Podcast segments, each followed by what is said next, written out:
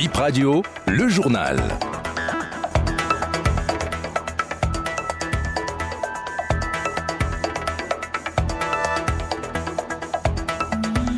Vous avez droit à l'information et nous avons le devoir de vous la livrer. BIP Info 12h, nous y sommes. Bonjour et bienvenue à tous. Le sommaire.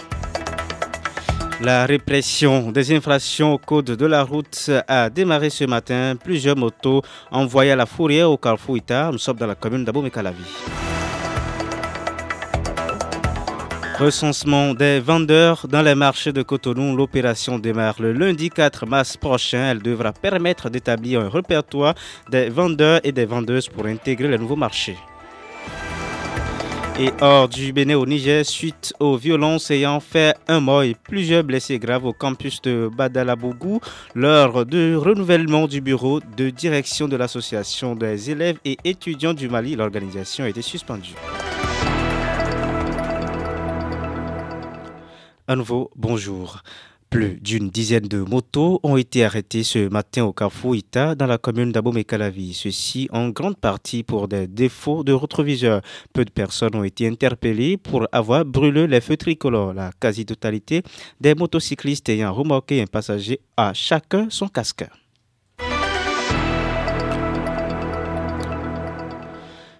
Les occupants des marchés de Cotonou sont appelés à se faire recenser à partir du lundi prochain. L'opération va se dérouler du 4 au 6 mars. C'est pour permettre, c'est pour mettre à jour le répertoire des vendeuses et vendeurs des nouveaux marchés construits dans la ville, informe la mairie de Cotonou et l'Agence nationale de la gestion des marchés. Les nouveaux marchés sont érigés dans les quartiers de Bigamé, Menotin, Ologede, Razunto, Kadiaou, Aïdjedo, Toklikbe et Midon Dombo précise le communiqué de la mairie.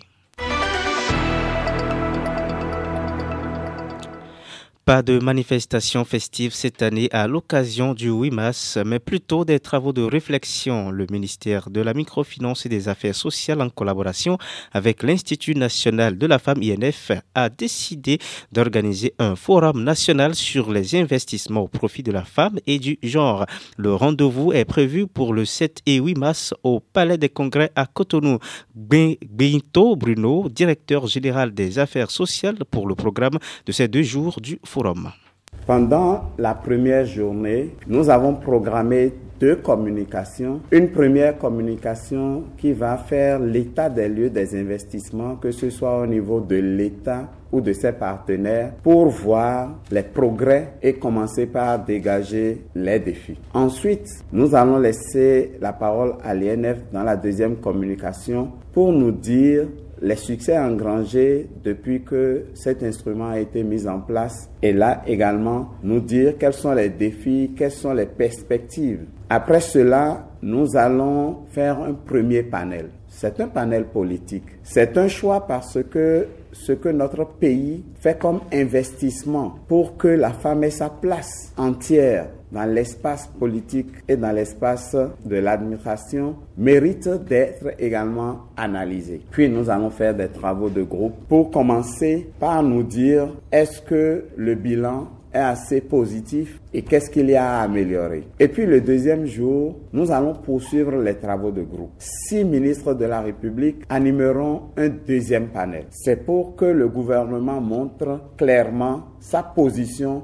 pour poursuivre l'amélioration des conditions de la femme dans notre pays et nous dire quels sont les moyens mis en place pour le faire. Le corps de la journaliste Annick Ballet, arrivé hier à l'aéroport de Cotonou, elle a été accueillie par ses proches et ses collègues de l'ORTB dans la délégation en provenance de Paris, sa fille et ses frères et sœurs. Les obsèques démarrent aujourd'hui avec une cérémonie d'hommage à l'ORTB et une veillée de prière. L'inhumation est prévue pour samedi prochain à Porto Novo. Le décès de la journaliste Annick Ballet est une grosse perte, a confié sa sœur aînée à la descente de l'avion. Marie-Josiane Ballet-Babi au micro de Bip Radio hier nuit à l'aéroport de Cotonou. Je suis la grande sœur d'Annick, mais c'est ma sœur jumelle. Ma soeur jumelle parce que quand on était petite, on s'habillait presque de la même manière. Les mêmes robes, les mêmes couleurs, les mêmes tenues. C'était ça, notre enfance. Et là, les trois premiers jours, je ne mesurais pas la portée. Mais c'est à partir de vendredi, quand les images passaient de partout, en ce moment-là que j'ai réalisé que je viens de perdre ma soeur jumelle. Ce soir, ce soir, je reste très, très, très émotive. Et quand moi j'ai l'émotion, je ne parle pas. Je me retiens même pour, pour ne pas pleurer. C'est une perte énorme pour. C'est une perte énorme pour la famille et pour nous. Parce que ce n'est pas à moi de l'enterrer, c'est à elle, nos mamans. Mais Dieu a voulu ainsi. On ne peut qu'accepter ce que Dieu a voulu. Il a donné et il a repris. On n'y peut rien. J'ai mes frères ici, j'ai ma soeur qui est venue du Congo et nous sommes tous ici entourés. Nous entourons Yacine qui est notre fille.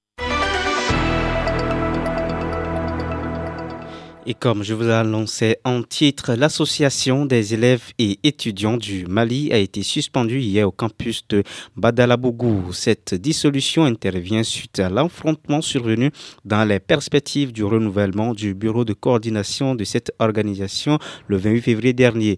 La violence a fait un mort et plusieurs blessés graves. C'est la fin de cette édition. Razak Moussa sur la console devant ce micro. Je suis Gilles Théon. Nous vous remercions de nous avoir suivis.